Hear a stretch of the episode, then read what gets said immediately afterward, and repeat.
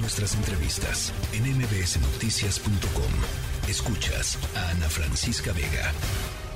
Estamos ya en la recta final del 2022 y pues nunca está de más realizar un recuento de lo mejor que se hizo este año. El colectivo México ¿Cómo vamos? Eh, hizo precisamente un ejercicio muy interesante sobre los, los tres estados del país que presentaron un mejor desempeño y que representan una promesa de crecimiento y bienestar. Justo para hablar de este tema tenemos en la línea telefónica a Katia Guzmán. Ella es coordinadora de datos de México ¿Cómo vamos? ¿Cómo estás, Katia? Buena tarde.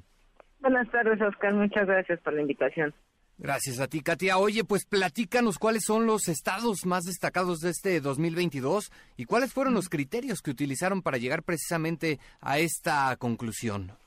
Claro que sí. Si quieres, primero eh, revisamos los criterios eh, en un esfuerzo por precisamente no solamente destacar el crecimiento económico de las entidades federativas, sino eh, cosas o indicadores como la generación de empleos, en las brechas en razón de género de, la generación de, empleos y el progreso social que presentan las, entidades, precisamente hicimos como este esta especie de, índice ¿no? de, desempeño económico. Eh, lo primero que tomamos en cuenta es que, bueno, las entidades que eh, iban a ser destacadas este año tenían que tener una evolución de la actividad económica eh, ya totalmente resuelta, eh, el, golpe de la pandemia totalmente resuelto, ¿no?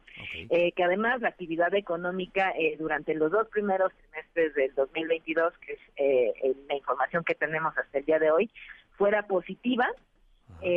o el tercer criterio es que el, nuestros semáforos de generación de empleos formales, es decir, puestos de trabajo registrados ante el IMSS y pobreza laboral se encontraran en, en verde y que además la brecha de razón de género en, en la generación de puestos de trabajo, es decir, eh, eh, cuántas mujeres eh, tienen un puesto de trabajo por cada 100, 100 hombres, también fuera de, las, de las menores. eso y que tuviera un desempeño aceptable en el índice de progreso social 2021 que presentamos a finales de este año. Con esos tres criterios en, en, mente y, y tomándolos en cuenta, encontramos que Baja California Chihuahua y el estado de Jalisco son los estados destacados del año por presentar precisamente el mejor desempeño o cumplir con estos con estos cuatro con estos cinco criterios. Ya presentan una recuperación absoluta en, términos de, actividad económica a lo que a lo que se estaba o, a lo que vivieron eh, en, la pandemia. De hecho, fueron tres entidades eh, que inmediatamente después, en el periodo inmediato de después del, segundo trimestre de 2020, que es precisamente como este este choque negativo, eh, dados los confinamientos, los los contagios, eh, se vivió en general en la economía del país, eh, rebotaron, ¿no? Eh, superaron lo, lo, que estaban, lo, que habían eh, registrado para el primer trimestre de, de 2020. una de las razones por las que superan esta, vaya, este choque negativo, este impacto negativo de forma tan rápida, es que las tres entidades su sector más pesado en la, en la economía son las industrias manufactureras, que además, sobre todo Baja California, eh, y Chihuahua están muy ligadas no con la actividad económica pues eh, fronteriza que ahí digo sí sí hubo eh, otra vez por confinamientos y contagios una desaceleración de las cadenas de suministro sobre todo pero muy rápidamente se se, se recuperaron. Em, vaya otra otra de las cosas que de verdad es es destacable es que no solamente están generando eh, los puestos de trabajo necesarios para incorporar a las personas eh, a las personas jóvenes que se suman eh, mes con mes a la población económicamente activa, sino que lo, lo hacen de una manera de una manera más o menos igualitaria, ¿no? encontramos, por ejemplo, que por cada 100 hombres registrados en un puesto de trabajo en Chihuahua hay 73 mujeres, en Baja California hay 72 mujeres y en Jalisco hay 68 mujeres. Eh, ¿por, qué, me, importa mucho resaltar sobre todo este indicador? Vaya, entidades como Nuevo León y Tabasco, que otra vez eh, son, son entidades que son un ejemplo de cómo sí se, se cumple la meta de generación de, empleo que, que nosotras establecemos, son de las más desiguales en, en, en, el país, sobre todo Tabasco, que es una de las entidades que se ha favorecido económicamente eh, de los proyectos prioritarios de las grandes obras de infraestructura de esta administración es es, es la entidad que presenta una mayor brecha en, este indicador por cada 100 nombres registrados en un puesto de, en un puesto de trabajo solamente hay 38 mujeres. Okay. Ok, oye, y también lo interesante y de destacar que justo como lo mencionabas, ¿no? Hay dos entidades eh, de estas destacadas que están, son cercanas, son fronterizas, ¿no? Con Estados Unidos. Eh, eh, sin duda juega, me imagino, un papel importante esta cercanía con el vecino país del norte, ¿no? Sí, vaya, las dos economías, otra vez, al, tener este este dinamismo y esta y esta y esta cercanía, pues precisamente dependen o, interactúan de forma muy cercana con la economía con la economía estadounidense. Ok. Ahora, entre los elementos que se consideraron también en este ejercicio que ustedes realizan se encuentra el bienestar, el progreso social y la calidad de vida en específico. ¿Qué fue lo que consideraron aquí?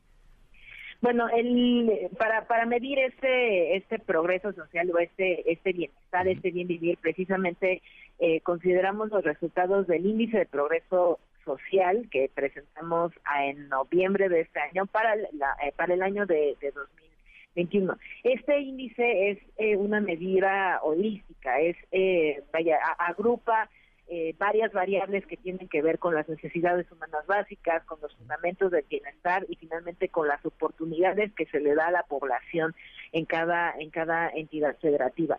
Eh, algunas cosas que destacar, eh, por ejemplo, en materia de necesidades eh, humanas básicas, que incorpora, entre otras cosas, por ejemplo, las consecuencias que tuvo el acceso de mortalidad por, por la pandemia de COVID-19, la seguridad ciudadana, el acceso al agua, el acceso en general a servicios básicos, encontramos que Jalisco se mantiene en la quinta mejor posición. destaca además estar dentro de los primeros 15 lugares en tres de los cuatro componentes de esta de esta dimensión. A Baja California y a Chihuahua no les no le, no les va tan bien en, en, esta dimensión. Baja California se coloca en la posición eh, 16 y Chihuahua en la posición eh, 15 a Baja California y también a, a, Chihuahua, pero sobre todo a Baja California en los últimos años le cuesta mucho el componente de, de seguridad personal que tiene que ver con la percepción de violencia, eh, con los homicidios eh, registrados, con eh, la presencia del, crimen violento y, con, la presencia del crimen organizado.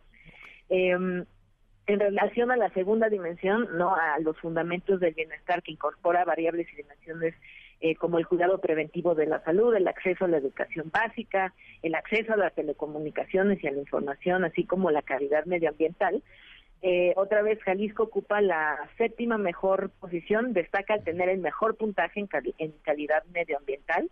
Eh, Baja California se mantiene en la cuarta posición eh, y se encuentra entre los mejores 15, y resalta también su, buena puntuación en acceso a información y comunicaciones.